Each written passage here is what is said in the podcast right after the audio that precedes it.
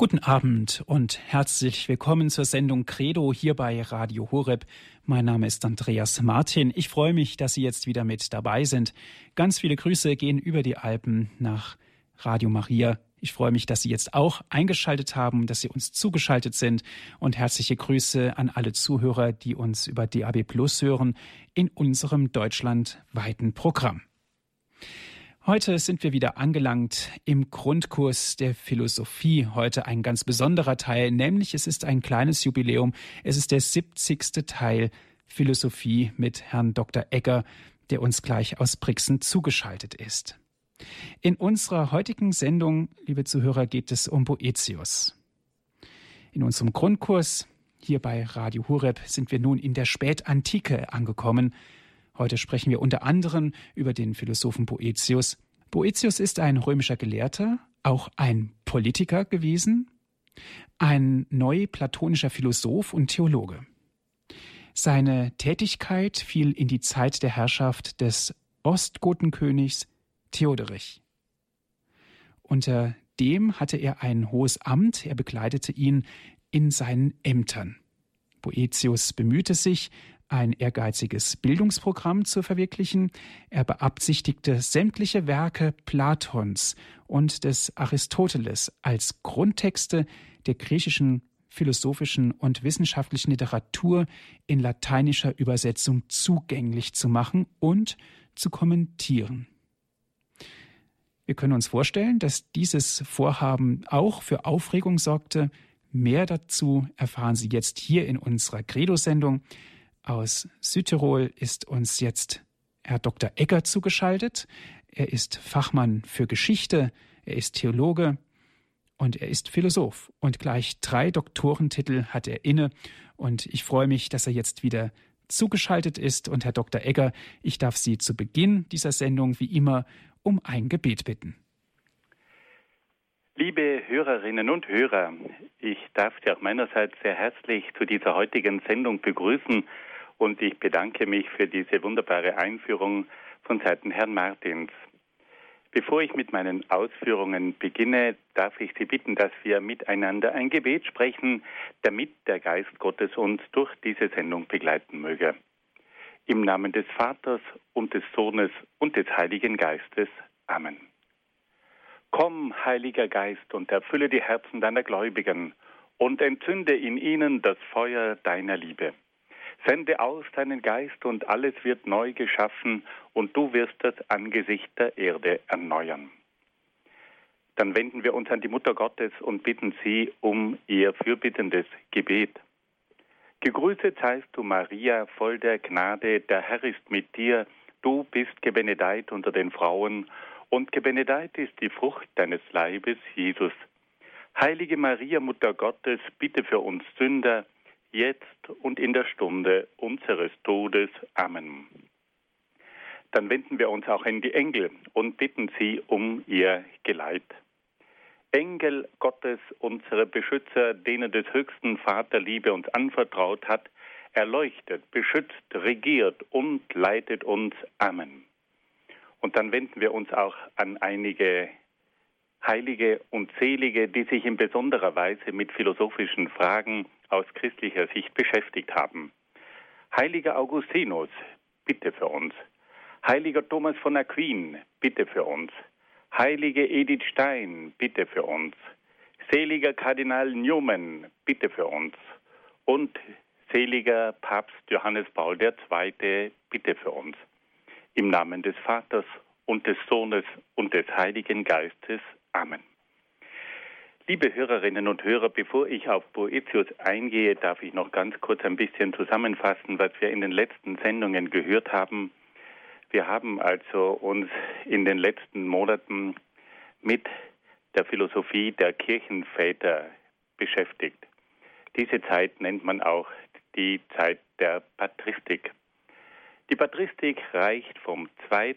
bis zum 8. Jahrhundert nach Christus. Und da haben wir in den vergangenen Sendungen einige ganz große Gestalten kennengelernt, vor allem die sogenannten westlichen Kirchenväter. Wir haben von Ambrosius gesprochen, von Hieronymus und vor allem von Augustinus. Das letzte Mal haben wir noch dieses gewaltige Kapitel über den Gottesstaat etwas näher kennengelernt, in dem uns bewusst wird, dass Augustinus an einer Zeitenwende ein neues Bild von Politik, von Staat und Gesellschaft entworfen hat und dass dieses Ideal des Gottesstaates auch die Grundlage war für das heilige römische Reich deutscher Nation. Karl der Große hat dieses Ideal aufgegriffen und hat es beim Bau des Heiligen Römischen Reiches mit berücksichtigt. Freilich war nicht immer alles heilig in diesem Reich, aber es war ein Maßstab, der ganz entscheidend dazu beigetragen hat, dass dieses christliche Europa aufgebaut werden konnte.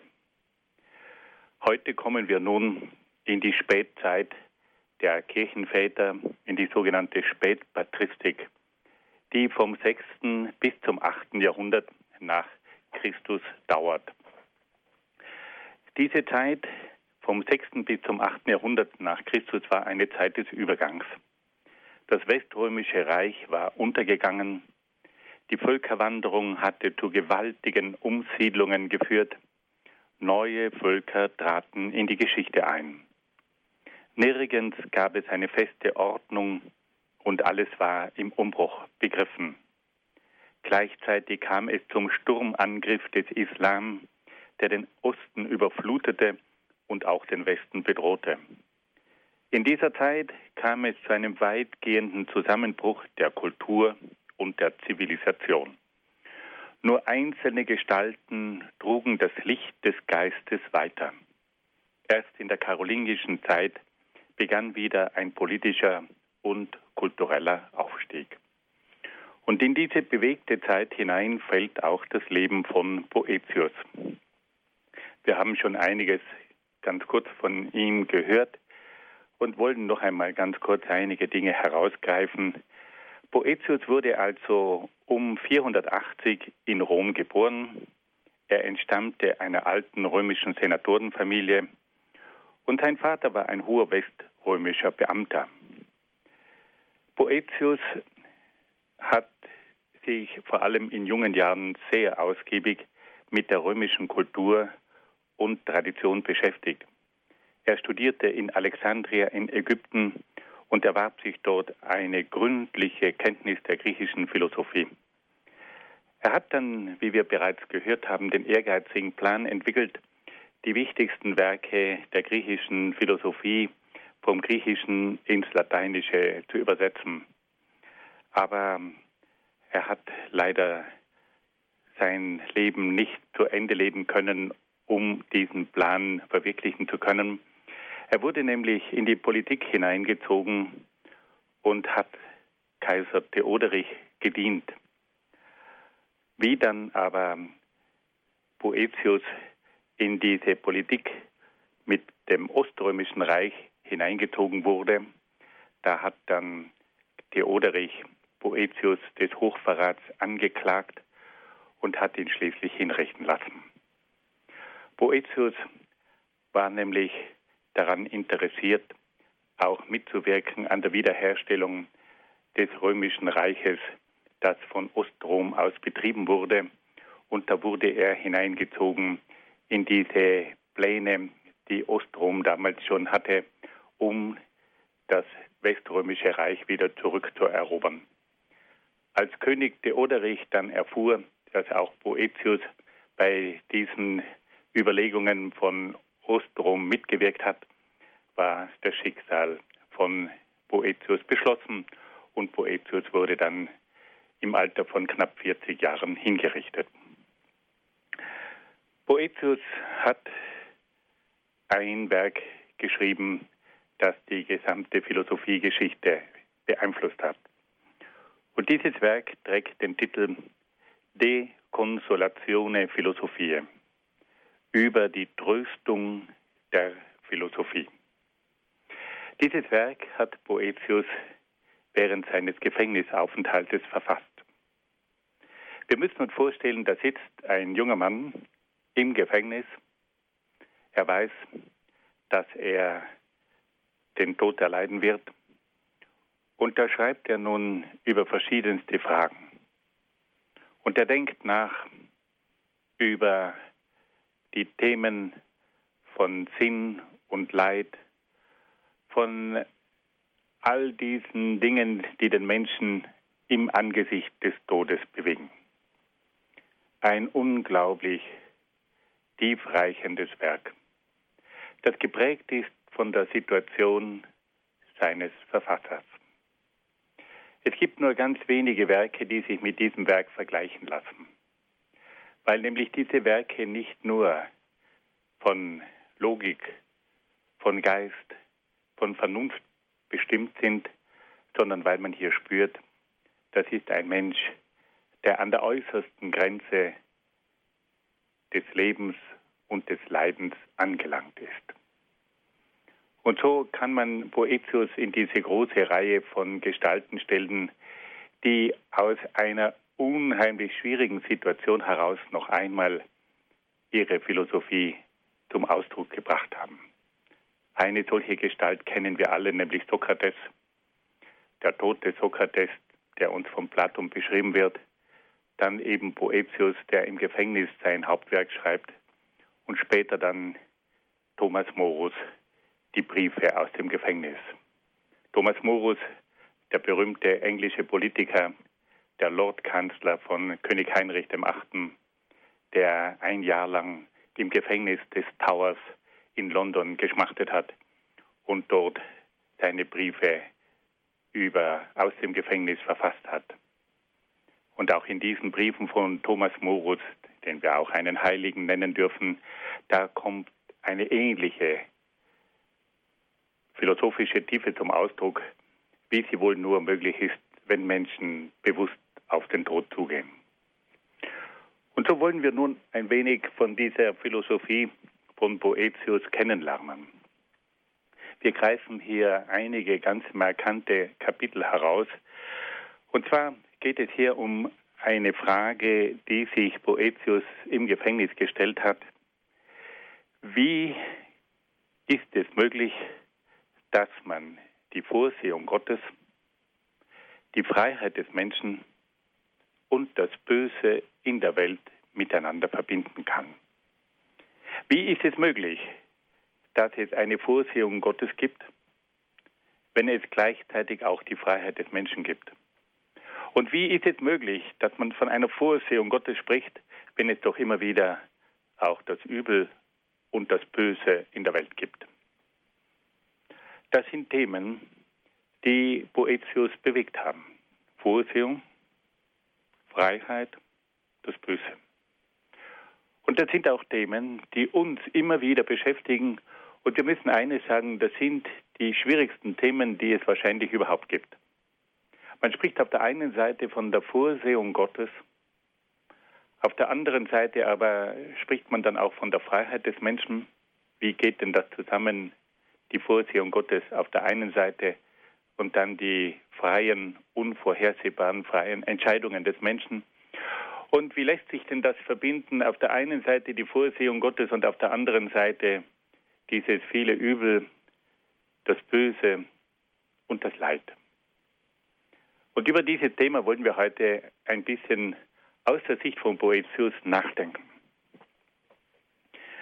Boetius geht zunächst einmal davon aus, dass über allem Geschehen in der Welt die Vorsehung Gottes waltet. Es gibt einen ewigen Plan Gottes, der alle Vorgänge in der Welt bestimmt. Dieser Plan Gottes läuft nicht einfach zwangsläufig ab, sondern ist vielmehr von Gottes Willen und Gottes Weisheit bestimmt. Somit ist die gesamte Weltgeschichte nicht ein blindes Schicksal, sondern das Ergebnis des göttlichen Willens und der göttlichen Vorsehung. Boetius hat hier zunächst einmal eine Frage behandelt, die in der antiken Welt immer wieder diskutiert wurde. Ist eigentlich alles Geschehen ein blindes Schicksal? Ist der Mensch einem blinden Schicksal ausgeliefert, gegen das er eigentlich nichts unternehmen kann. Und das hat man bereits in der griechischen Philosophie mit dem Ausdruck Tyche bezeichnet, also das Schicksal, das über dem Menschen waltet und auf das der Mensch keinen Einfluss hat. Im lateinischen Sprachgebrauch wird dieses Phänomen des Schicksals mit dem Wort Fatum bezeichnet. Und daher kommt auch unser deutscher Ausdruck Fatalist, jemand, der sich dem Fatum, dem Schicksal ausgeliefert weiß und sagt, man kann eh nichts ändern, das ist ein Fatalist. Und auch in der islamischen Welt kennt man dieses Phänomen und nennt es Kismet. Also es geht hier immer wieder um die gleiche Frage, ist das, was geschieht, ein Schicksal, ein Fatum, Kismet, oder steht da doch ein Plan dahinter, steht hinter dem, was passiert eigentlich auch die Gestalt Gottes? Wie ist das eigentlich zu sehen? Und Boetius gibt hier eine ganz klare Antwort und sagt, das, was geschieht, ist nicht etwas Blindes, es gibt kein blindes Schicksal, es gibt kein Kismet, sondern hinter allem steht Gottes Vorsehung. Hinter allem waltet der Wille Gottes. Alles, was geschieht, ist in den Händen Gottes. Wir sind also nicht einem blinden Schicksal ausgeliefert, sondern wir sind in der Hand der Vorsehung Gottes. Hier zeigt sich auch das christliche Gottesbild von Poetius, der sagt, ein Gott, der die Welt mit so viel Weisheit erschaffen hat, kann diese Welt nicht einfach einem blinden Schicksal überlassen, sondern wenn er diese Welt mit Liebe und Weisheit geschaffen hat, dann muss diese Väterlichkeit, die sich hinter dieser Liebe und Weisheit verbirgt, auch in einer Vorsehung ausdrücken. Das kann also nicht etwas Blindes sein. Das ist nicht einfach ein Mechanismus. Das sind nicht einfach dunkle, unbewusste, blinde Mächte. Über allem waltet die Vorsehung Gottes. Nun kommt aber sofort die nächste große Frage, mit der sich dann ähm, Poetius auseinandersetzt. Und zwar lautet diese Frage zunächst einmal, ja, aber wenn die Vorsehung Gottes das Weltgeschehen bestimmt, wie kann man denn dann eigentlich noch von einer menschlichen Freiheit sprechen? Oder andersrum, wenn es tatsächlich eine menschliche Freiheit gibt, wie kann es dann dann noch eine Vorsehung geben? Weil der Mensch entscheidet sich ja oft sehr willkürlich. Wir alle können beobachten, dass wir unsere Entscheidungen auch immer wieder ändern, manchmal über den Haufen werfen. Was ist nun wirklich an Vorsehung möglich, wenn durch freie Entscheidungen des Menschen nicht vorhersehbar sind oder anders ausgedrückt, wenn freie Entscheidungen des Menschen so gefällt werden, dass man eigentlich nicht weiß, wie man das mit einer Vorsehung überhaupt noch in Einklang bringen kann. Also die schwierige Frage, auf der einen Seite redet man von einer Vorsehung Gottes, die das ganze Weltgeschehen beherrscht und auch in der Hand hat. Und auf der anderen Seite spricht man von einer menschlichen Freiheit. Wie geht denn das eigentlich? Und da geht nun Boetius Schritt für Schritt vor und sagt zunächst einmal, dass es eine menschliche Freiheit gibt. Er sagt im Unterschied zur Welt unterhalb des Menschen, die von gewissen Naturgesetzen bestimmt ist, ist die Welt des Menschen eine Welt der Freiheit. Und zwar warum? Boetius sagt, dass die Freiheit des Menschen auf dem Geist des Menschen aufbaut. Der Mensch hat durch seinen Geist Einblick und Einsicht in das Geschehen der Dinge und kann nun aufgrund seines Einblickes und seiner Einsicht in das Geschehen der Dinge gewisse Entscheidungen treffen. Er kann wählen. Der Geist gibt ihm die Möglichkeit, selber zu wählen. Und dort, wo man wählen kann, dort hat man auch eine Freiheit.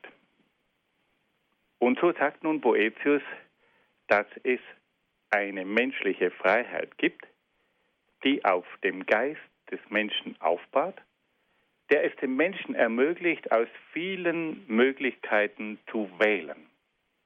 Der Mensch ist also frei. Der Mensch ist imstande, sein Leben nach eigenen Vorstellungen zu gestalten und hat damit Freiheit. Und nun ist die Frage, wenn dieser Mensch aufgrund seines Geistes ein freies Wesen ist und freie Entscheidungen treffen kann, wie kann nun das mit der Vorsehung Gottes in Einklang gebracht werden? Auf der einen Seite haben wir die Vorsehung Gottes, den Plan Gottes. Und auf der anderen Seite haben wir die individuelle Freiheit von unzähligen Menschen. Wie geht das zusammen?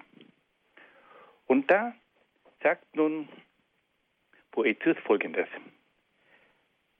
Er sagt, dass der Mensch in der Zeit lebt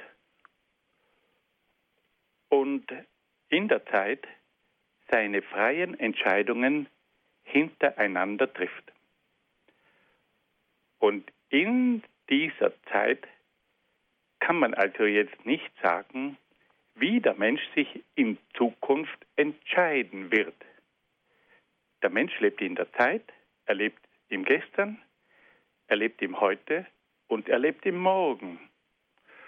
Und wir wissen auf dieser Ebene nicht, wie die Entscheidungen des Menschen morgen ausfallen werden. Aus der Sicht des Menschen ist also die Entscheidung des Menschen in Zukunft nicht vorauszusehen. Dann sagt aber Boetius, dass Gott nicht auf der Ebene der Zeit existiert, sondern Gott existiert in der Ewigkeit. Gott ist also nicht gebunden an das Gestern, heute und morgen, Gott ist nicht hineingestellt in die Zeit, sondern er steht über der Zeit. Er lebt in der Ewigkeit. Und in der Ewigkeit, da gibt es keine Vergangenheit und keine Zukunft, sondern nur die Gegenwart der Ewigkeit. Und auf diese Art und Weise ist also das, was für den Menschen Zukunft ist, für Gott Gegenwart. Und weil für Gott die Zukunft des Menschen bereits Gegenwart ist, deswegen weiß Gott voraus, wie sich der Mensch entscheiden wird. Und wenn nun Gott voraus weiß, wie der Mensch sich entscheiden wird, kann er die Entscheidungen des Menschen in seine Vorsehung einbauen. Und damit sind die freien Entscheidungen des Menschen bereits hineingenommen in die Vorsehung Gottes. Das sind grandiose Gedanken. Vielleicht wollten wir es noch einmal versuchen, das ein bisschen rüberzubringen. Also, Boetius sagt, der Mensch hat die Fähigkeit zur Freiheit. Durch seinen Geist hat er Einsicht in die Dinge und durch seinen Geist kann er freie Entscheidungen treffen. Der Mensch lebt auf der Ebene der Zeit. Er lebt im Gestern, im Heute und im Morgen. Und viele Entscheidungen die fallen erst in der Zukunft. Und der Mensch weiß selbst nicht, welche Entscheidungen er in der Zukunft fällen wird. Bei Gott hingegen schaut das anders aus.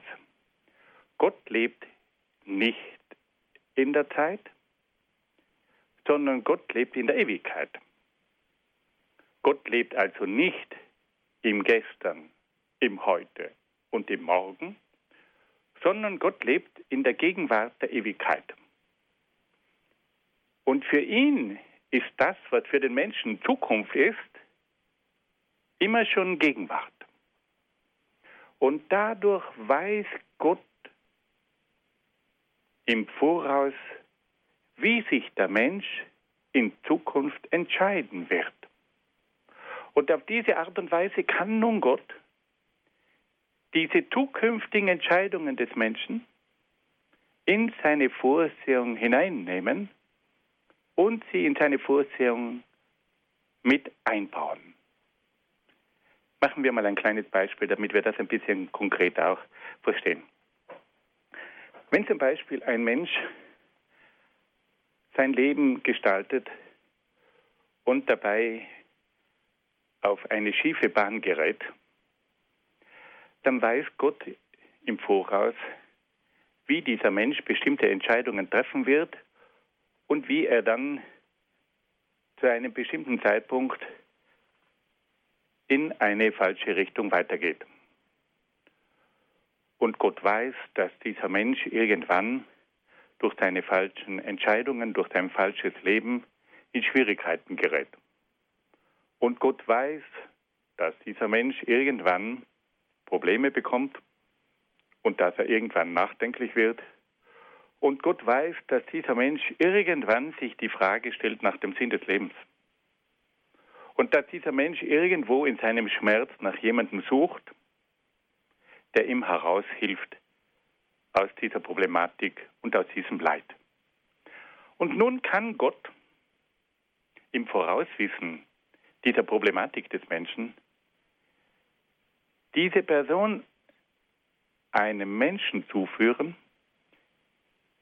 die ihm, der ihm eine Antwort gibt auf seine schmerzhafte Situation. Gott lässt also dem Menschen die Freiheit, sich auch falsch zu entscheiden. Und Gott weiß, dass dieser Mensch irgendwann in eine innere Bedrängnis geraten wird und dass dieser Mensch irgendwann anfangen wird, sich schmerzliche Fragen zu stellen. Und Gott baut nun diese freie Entscheidung, die in die falsche Richtung geht, in seine Vorsehung ein und schickt diesem Menschen in einem bestimmten Augenblick eine Person, die diesem bedrängten Menschen den Weg zu einem neuen Leben zeigt. Auf der einen Seite bleibt also die Freiheit des Menschen erhalten, der sich auch mal falsch entscheiden kann, und auf der anderen Seite baut Gott in diese, diese Freiheit hinein, in seine Vorsehung und schickt diesem Menschen im richtigen Augenblick einen anderen Menschen, der ihn bei der Hand nimmt und herausführt aus dem Dunkel und dem Licht Gottes zuführt. Auf der einen Seite die Freiheit des Menschen, die Gott respektiert, und auf der anderen Seite die Vorsehung, die von dieser falschen Entscheidung des Menschen weiß und diesem Menschen dann einen anderen Menschen zuführt, der ihn herausholt aus diesem Dunkel. Auf der einen Seite die Freiheit, auf der anderen Seite die Vorsehung Gottes.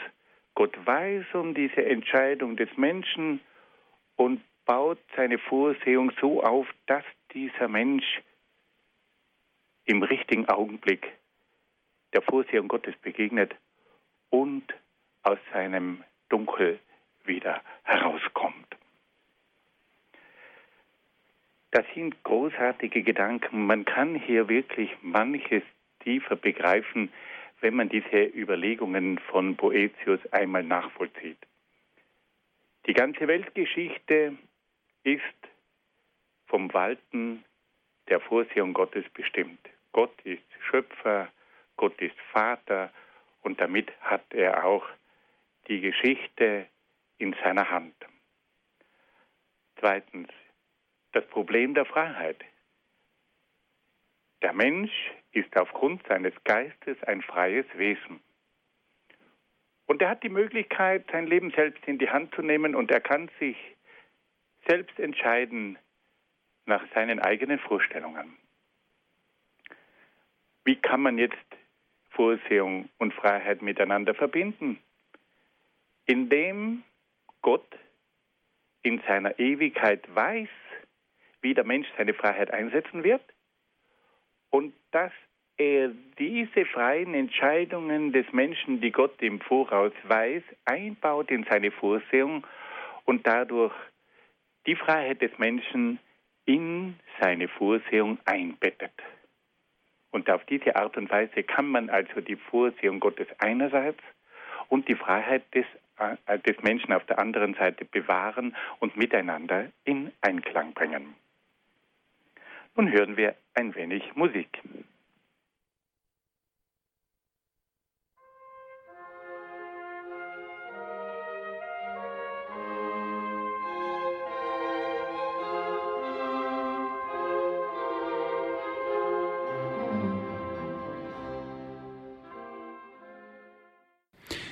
Sie hören die Sendung Credo hier bei Radio Horeb. Heute geht es wieder im Grundkurs der Philosophie um Boetius, ein ganz besonderer Philosoph der Spätantike. Hierzu hören wir weiter Herrn Dr. Egger, der uns aus Brixen zugeschaltet ist. Liebe Hörerinnen und Hörer, wir haben also versucht, ein schwieriges Problem, das von Boetius angeschnitten wurde, ein bisschen zu erörtern und zu betrachten. Es ging dabei um die Frage nach der Vorsehung und um die Frage nach der Freiheit und schließlich um die Frage, wie man Vorsehung und Freiheit miteinander verbinden kann. Wir haben gehört, dass Boetius gesagt hat, dass der Mensch nicht einem blinden Schicksal ausgeliefert ist, sondern dass über allem Geschehen die Vorsehung Gottes waltet. Die Vorstellung von einem christlichen Gott der als weiser Schöpfer aus Liebe diese Welt erschaffen hat, lässt sich nicht mit einem blinden Schicksal verbinden.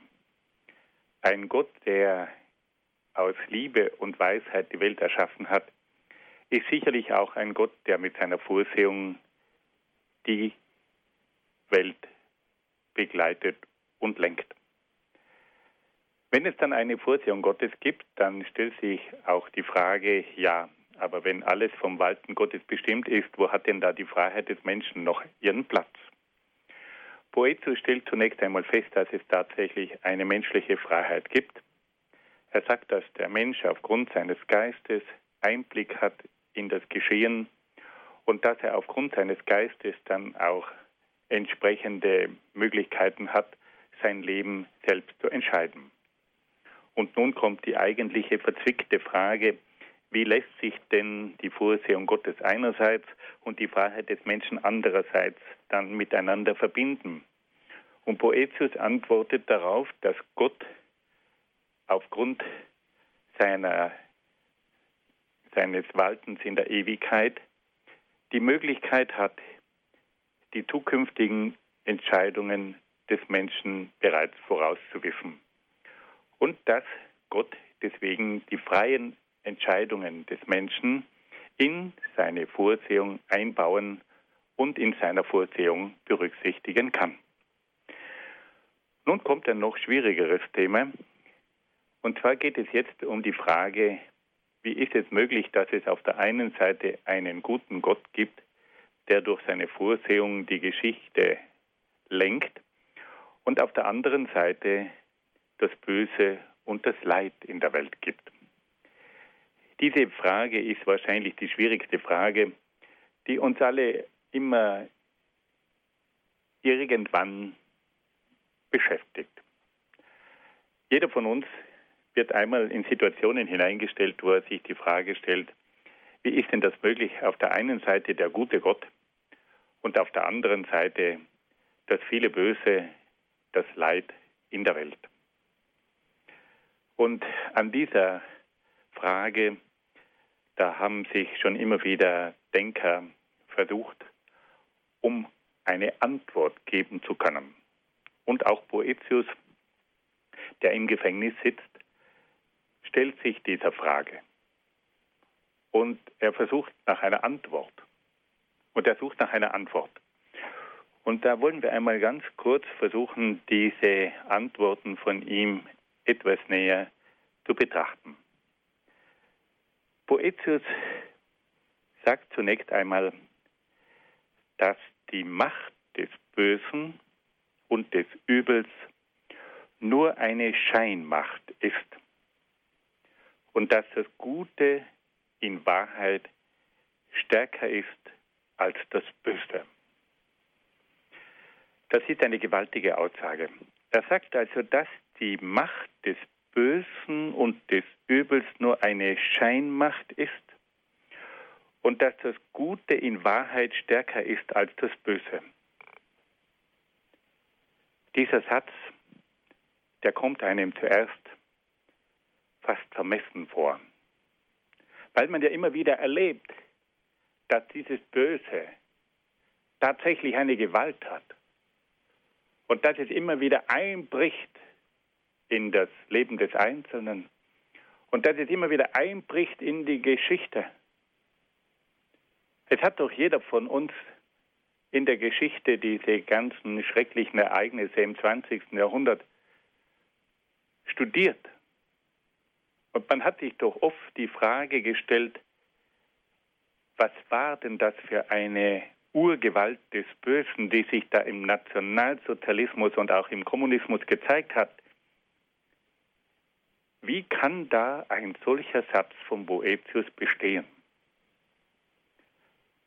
Aber wenn man die verblickt, dann kann man auch etwas Interessantes feststellen, dass das Böse auf die Dauer nicht lebensfähig ist.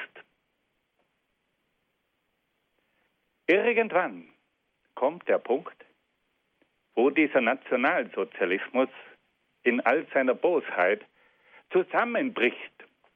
Es kommt zu einem Konflikt und der Konflikt ist tödlich und zum Schluss kracht das zusammen.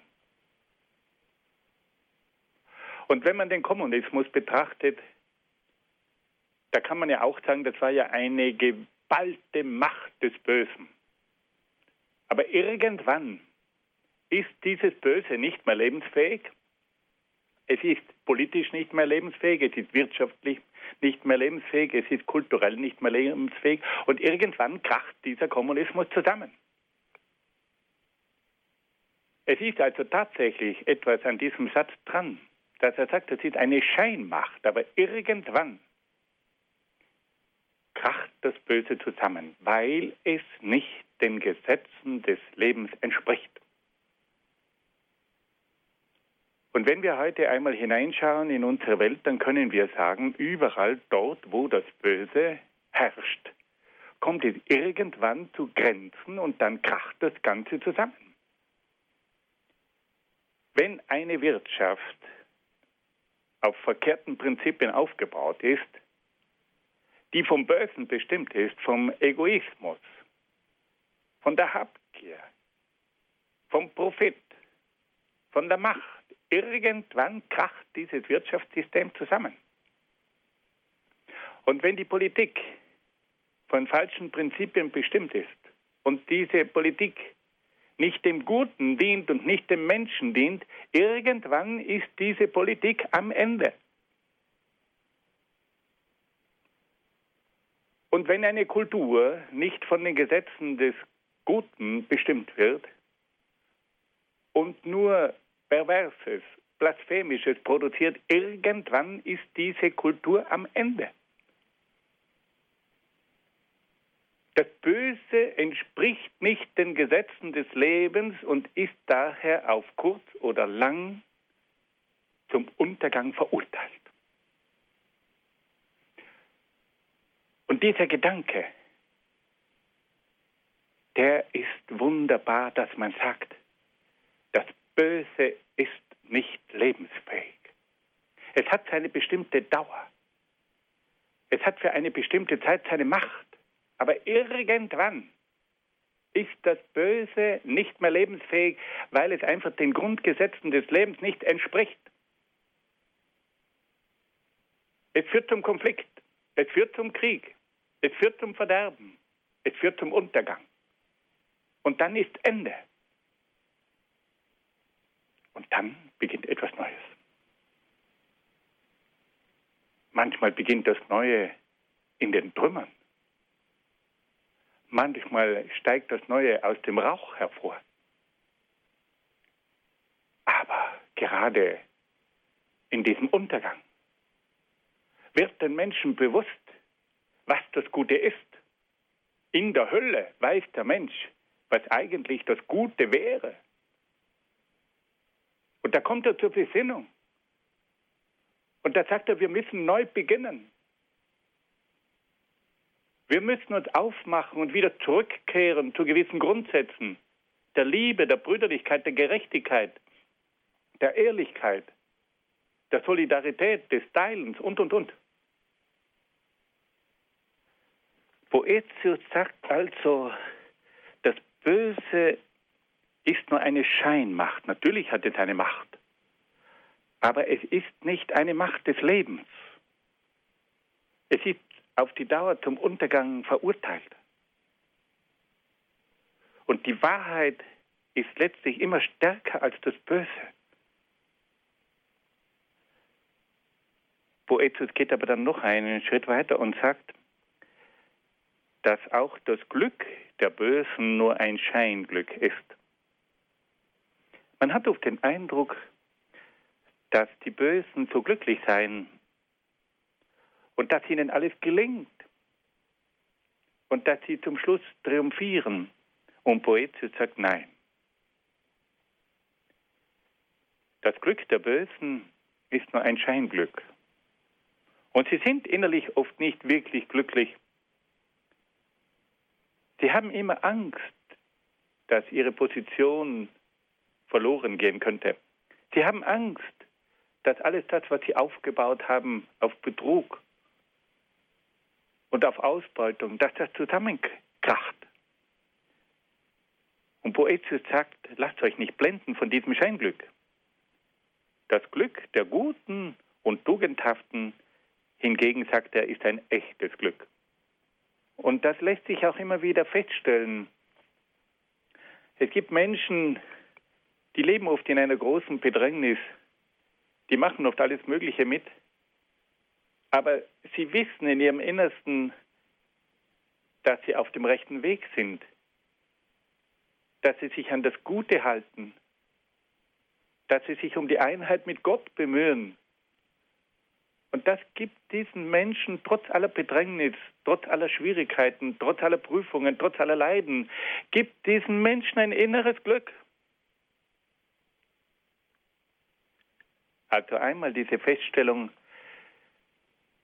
dass das Böse nur eine Scheinmacht ist und dass das Glück der Bösen oft nur ein Scheinglück ist. Und diese Gewissheit, dass letztlich das Böse nicht lebensfähig ist und dass das Böse deswegen untergehen wird und dass die Wahrheit wieder zum Vorschein kommt, das ist eine gewaltige Perspektive.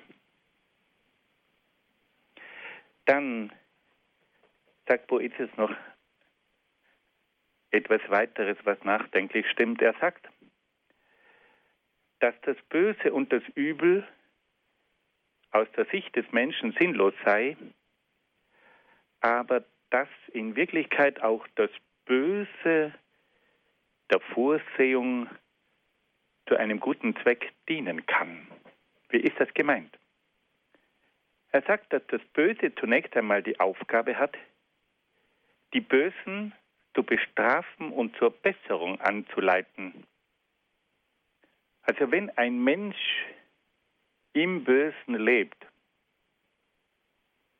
und irgendwann dieses Kartenhaus zusammenkracht, dann wird dieses Böse für diesen Menschen plötzlich zu einem Menetekel, zu einem Gottesurteil, dass der Mensch spürt, ich bin auf dem falschen Weg. Das Böse ist nicht das Wahre. Ich muss mein Leben ändern. Und insofern, sagt Boetius, kann das Böse, das einen Menschen in den Ruin hineintreibt, plötzlich auch der Vorsehung dienen, weil nämlich der Mensch im Ruin seines eigenen Lebens, den er durch das Böse selbst herbeigeführt hat, erkennt, dass er sich ändern muss. Und damit wird jetzt das Böse ein Werkzeug der Vorsehung, dass der Mensch seinen verkehrten Weg erkennt und sich ändert und dass er sich bessert. Boetius sagt dann, dass das Böse aber noch eine weitere Funktion hat. Das Böse soll auch die Guten erproben und ihre Tugenden festigen. Es ist oft so, dass wir Menschen gerade in der heutigen Zeit mit dem Bösen oft sehr massiv konfrontiert sind. In vielen zwischenmenschlichen Beziehungen spüren wir, wie das Böse wirksam ist. Und wir sind jetzt da hineingestellt in diese Situation. Wir begegnen Menschen, die uns auch mit bösen Absichten gegenübertreten. Und in diesen schwierigen Situationen sollen wir jetzt aber nicht mit bösen Mitteln reagieren, sondern unsere Tugenden zeigen. Und da sagt nun Boetius, dass gerade in diesen schwierigen Situationen, wo wir mit dem Bösen konfrontiert werden, dass gerade in diesen Situationen das Tugendhafte von uns verlangt wird. Dass dort erprobt wird, ob unsere Einstellung, unsere Überzeugung echt ist oder nicht. Wir werden hineingestellt in eine schwierige Situation. Wir werden hineingestellt in eine Ehe, die oft sehr schwierig ist. Wir werden hineingestellt in eine erzieherische Situation, wo wir oft den Eindruck haben, wir werden ununterbrochen provoziert und herausgefordert und wir müssen trotzdem diese Situation bewältigen. Wir werden hineingestellt in ein Büro, wo man uns immer wieder Schwierigkeiten bereitet. Wir werden hineingestellt in eine Welt, in der es oft Grundsätze gibt, die mit dem Christentum nicht vereinbar sind. Wir sollen uns bewähren. Wir sollen unsere Tugend zeigen. Wir sollten zeigen, dass wir vom Guten überzeugt sind. Und schließlich sagt dann Boetius noch etwas ganz Wichtiges. Er sagt, dass das Leid, das oft durch das Böse bewirkt wird, den Menschen auch dazu bewegen soll, kein oberflächliches Leben zu führen. Der Mensch lebt oft oberflächlich dahin und nun kommt ein Leid daher. Und plötzlich fängt dieser Mensch an zu denken. Was ist denn eigentlich das Wesentliche in meinem Leben? Auf was kommt es denn wirklich an? Was soll ich wirklich tun? Ist dieses Leben, das ich bisher geführt habe, ein sinnvolles Leben? Ist dieses Bemühen um Karriere, um Geld, um Prestige, um Spaß, ist das wirklich das Leben? Und auf einmal stoppt uns das Leid und wir werden hineingestellt in eine Situation, wo es keine Karriere mehr gibt, wo es nicht mehr um Prestige geht, wo es nicht mehr um Spaß geht, wo wir plötzlich Schmerzen haben, wo wir plötzlich in der Nacht nicht mehr schlafen können, wo uns unheimlich viele Gedanken durch Kopf und Herz gehen und wir uns die Frage stellen, was ist denn das eigentlich in meinem Leben?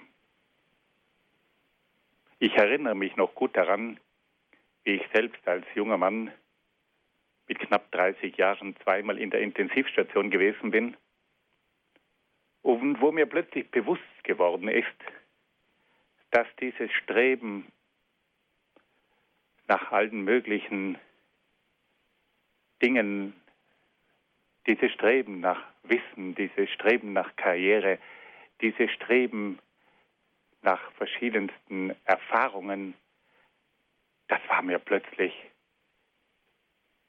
bewusst, das ist nicht das Eigentliche. Es war ein schrecklicher Augenblick in meinem Leben. Ich habe da erkannt, dass ich meinem eigenen Schein nachgelaufen bin. Ich habe da erkannt, dass dieses Streben nach einem universalen Wissen, dieses Streben nach Karriere, dieses Streben nach Bedeutung, dass das alles von einem Augenblick zum anderen hinfällig ist und dass einen Gott auch mit 30 Jahren abberufen kann. Und das war eine gewaltige Erschütterung. Und da ist mir bewusst geworden, wie idiotisch ich bis dorthin gelebt hatte. Und ich habe dann zu Gott gesagt, Gott, ich danke dir, dass du mich aus diesem Wahnsinn herausgeholt hast. Und von da an begann ein wesentlicheres Leben. Und damals habe ich Boetius zum ersten Mal verstanden. Boetius hatte ich auf der Universität studiert, aber das war nur Theorie. Und nun hat mich plötzlich Boetius eingeholt. Ich stand vor meinem eigenen Trümmerhaufen. Und da wurde mir nun plötzlich bewusst, was dieser Boetius uns zu sagen hat. Dass er sagt, das Leid hat die Funktion, dass wir nicht so oberflächlich weiterleben, sondern dass wir tatsächlich uns einmal besinnen müssen auf das, auf was es wirklich ankommt. Fassen wir das noch einmal ganz kurz zusammen. Boetius hat also sich die Frage gestellt, welche Funktion hat denn das Böse im Weltgeschehen? Warum lässt Gott das zu? Und da gibt er folgende Antworten. Erstens, das Böse ist nur eine Scheinmacht. Es ist auf die Dauer nicht lebensfähig und irgendwann kracht das Böse zusammen und die Wahrheit kommt wieder zum Vorschein. Wir haben das erlebt in der Geschichte diese Diktaturen des geballten Bösen, des Nationalsozialismus und des Kommunismus. Man hatte den Eindruck, dass der Teufel die Welt beherrscht. Aber irgendwann waren diese Diktaturen am Ende. Der Nationalsozialismus ging in Rauch und Asche unter. Der Kommunismus brach in sich zusammen. Und da wurde bewusst, dass es das Gute gibt und dass es die Wahrheit gibt. Das Zweite, Poetius sagt, dass auch das Glück der Bösen nur ein Scheinglück ist. Der Böse hat immer wieder die Angst, dass er dieses Glück, das auf dem Bösen aufgebaut ist, verliert. Er weiß um die Brüchigkeit dieses Glücks und ist damit nie wirklich glücklich. Der Gute hingegen, der tugendhaft lebt, der weiß auch in einer Situation, wo es ihm schlecht geht, dass er im Grunde genommen auf dem rechten Weg ist. Und deswegen ist das Glück des Tugendhaften auch in der Situation der Bedrängnis, der Verfolgung immer noch vorhanden. Ein zweiter Punkt, Boetius sagt, dass das Böse auch oft dem Guten dient. Wenn ein Mensch einen falschen Weg beschreitet und er irgendwann merkt, dass dieses Böse ihn in den Abgrund zieht, da wird nun dieser Ruin durch das Böse für ihn zur Aufforderung, sich zu bekehren, sich zu ändern. Und durch die Fuchtel und die Peitsche des Bösen wird dieser Mensch sich dessen bewusst, dass er sein Leben ändern muss. Und insofern bedient sich die Vorsehung auch der Folgen des Bösen, damit dieser Mensch endlich einsieht, dass er sich ändern muss. Die Vorsehung packt, ihm, packt ihn gewissermaßen beim Genick und sagt, ändere dich, du gehst zugrunde, kehr um, beginne ein neues Leben. Und schließlich ein dritter Punkt. Das Böse hat auch die Funktion, dass die Tugend der Guten erprobt wird. Die Guten werden hineingestellt in Situationen, wo ihre Tugendhaftigkeit geprüft wird und geläutert wird und wo sich zeigt, ob diese Tugend echt ist oder nicht. Und wenn wir hineinschauen in das Leben der Heiligen, dann können wir immer wieder feststellen, dass diese Heiligen geprüft wurden. Und dass diese Heiligen oft in einer sehr unheiligen Umgebung bestehen mussten. Und dass diese Heiligen oft vieles mitgemacht haben, aber sich eben in diesen Prüfungen bewährt haben. Und dadurch, dass sie dem Bösen standgehalten haben, dass sie das Gute nicht aufgegeben haben, waren sie imstande, in vielen Situationen dem Guten zum Durchbruch zu verhelfen, weil sie dem Bösen Widerstand geleistet haben, ist durch diese Heiligen das Gute zum Durchbruch gekommen. Hat sich das Gute durchgesetzt, konnte das Gute durch diese Heiligen triumphieren. Und ein vierter und letzter Punkt. Boetius weist darauf hin, dass das Leid die Funktion hat, den Menschen aus einem oberflächlichen Leben herauszuholen. Dass das Leid den Menschen zur Besinnung bringt. Gott klopft oft in der Situation des Leidens an die Tür des Menschen und sagt, Mensch, was machst du eigentlich aus deinem Leben? Und wenn dieser Mensch sich oft nicht nach dem Willen Gottes orientiert, dann kommt plötzlich Gott sehr machtvoll in dieses Leben und zwingt diesen Menschen, sich einmal nach dem Willen Gottes zu fragen. Und insofern hat das Leid auch diese Funktion, den Menschen in seiner Oberflächlichkeit einmal heimzuholen, damit er weiß, um was es wirklich geht. Liebe Hörerinnen und Hörer, Sie sehen, was hier für machtvolle Gedanken zu entdecken sind bei Boetius.